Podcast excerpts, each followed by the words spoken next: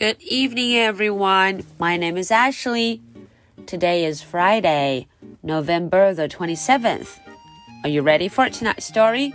Let's do it. Henry and Mudge and the funny lunch.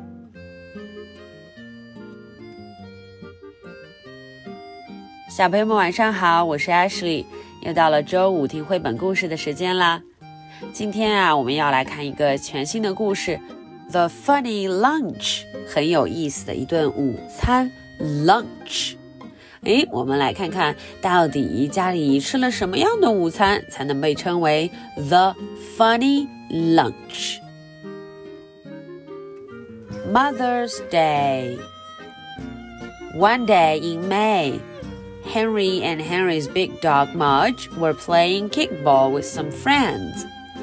Kickball was better than catch because no one had to pick up the drooly ball. Suddenly, Henry remembered something. Mother's Day. Henry and his dad always made a funny lunch for Henry's mother on Mother's Day. One year, they made a tomato snowman. Another year, they baked a sweet potato shoe. Mother's Day was only a day away. What would they make for lunch this year? Let's go find Dad, Mudge, Henry said, heading home. Mudge shook hands with all of Henry's friends before leaving. Mudge had very good manners. Henry's father hadn't forgotten Mother's Day. When Henry got home, his dad was making a grocery list. What are we fixing for Mother's Day lunch? Henry asked. Henry's father smiled. Something juicy, he said. Mudge wagged. He liked juicy things. Something crunchy, said Henry's father. Mudge wagged again. He liked crunchy things too.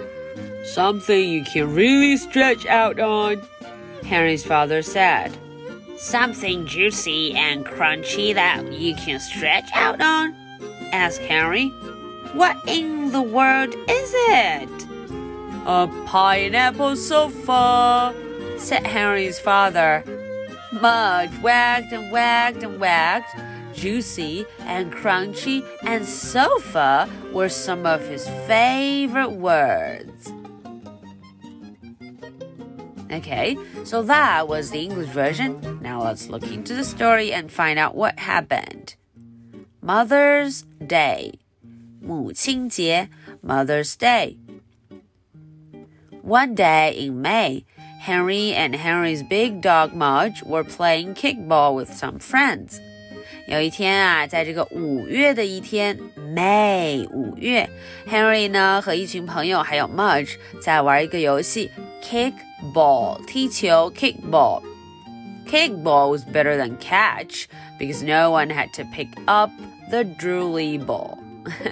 大家都喜欢踢这个球，因为呀，大家都不想用手去捡这个全沾满了口水的球，the drooly ball。瞧瞧，因为 Mudge 一定会用嘴去咬它呢，a drooly ball。Suddenly, Henry remembered something. Mother's Day. 突然，Henry 想到了，哦哦，母亲节要到了，Mother's Day。Henry and his dad always made a funny lunch for Henry's mother on Mother's Day. Henry 和他爸爸呢，经常啊，在这个 Mother's Day，在母亲节的时候，会给妈妈做一个非常有趣的午餐，a funny lunch。前几年他们都做过什么 ？Oh, look at this, a tomato snowman.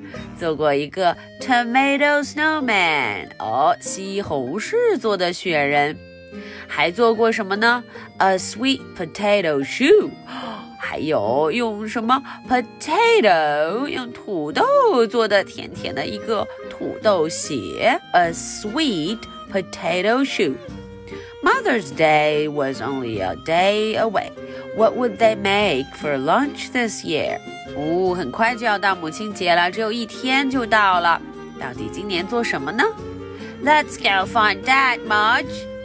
Henry 就说了，我们去找爸爸吧。Let's go find Dad. Mudge shook hands with all of Henry's friends before leaving. Mudge 很有礼貌呢，她呀在走之前和所有的 Henry 的朋友都握手了。Henry's father hadn't forgotten Mother's Day。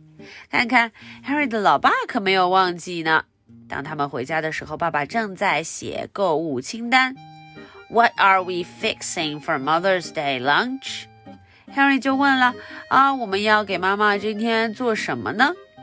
Something juicy, something crunchy。老爸说了两条， 第一件呢是 juicy，这个东西啊会有很多汁，juicy。第二件是 crunchy，这个东西很有嚼劲，crunch crunch crunch，会嚼出声音呢，有可能 crunchy。So juicy。and crunchy。哦，瞧瞧，Marge 一听完这两个，他就开心了。Juicy and crunchy，哦哦，呃，是他最喜欢的两个词吧？啊、uh,，something you can really stretch out on，还能在上面伸懒腰、伸伸手、伸伸腿，stretch on it。啊哦。 这到底是什么？是什么东西？你可以在上面 stretch out。哦，这时候 Ashley 也很好奇了。Something juicy and crunchy that you can stretch out on. What in the world is it? Henry 就问了，那到底是什么东西？A pineapple sofa, said Henry's father. 原来呀，是一个菠萝沙发，a pineapple sofa。 Mudge wagged and wagged and wagged. Mudge 简直开心坏了，一直在摇尾巴，因为这三个词啊是他最喜欢的：juicy, crunchy, and sofa.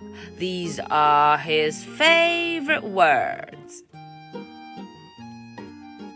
Okay, so this is the story for tonight. Now, are you ready for my two questions? Question number one. What did they make for Mother's Day in the past years? 小朋友们知不知道前几年 Henry 跟 Henry 的爸爸为妈妈做了什么有趣的午餐呢？在母亲节这一天哦，on Mother's Day. Question number two. What did you do on Mother's Day for your mom? 嗯，这个问题啊是想问问你在母亲节的时候有给妈妈做过什么吗？What did you do? Okay, so this is the story for Friday, November the 27th. My name is Ashley. What is your name? So much for tonight. Good night. Bye.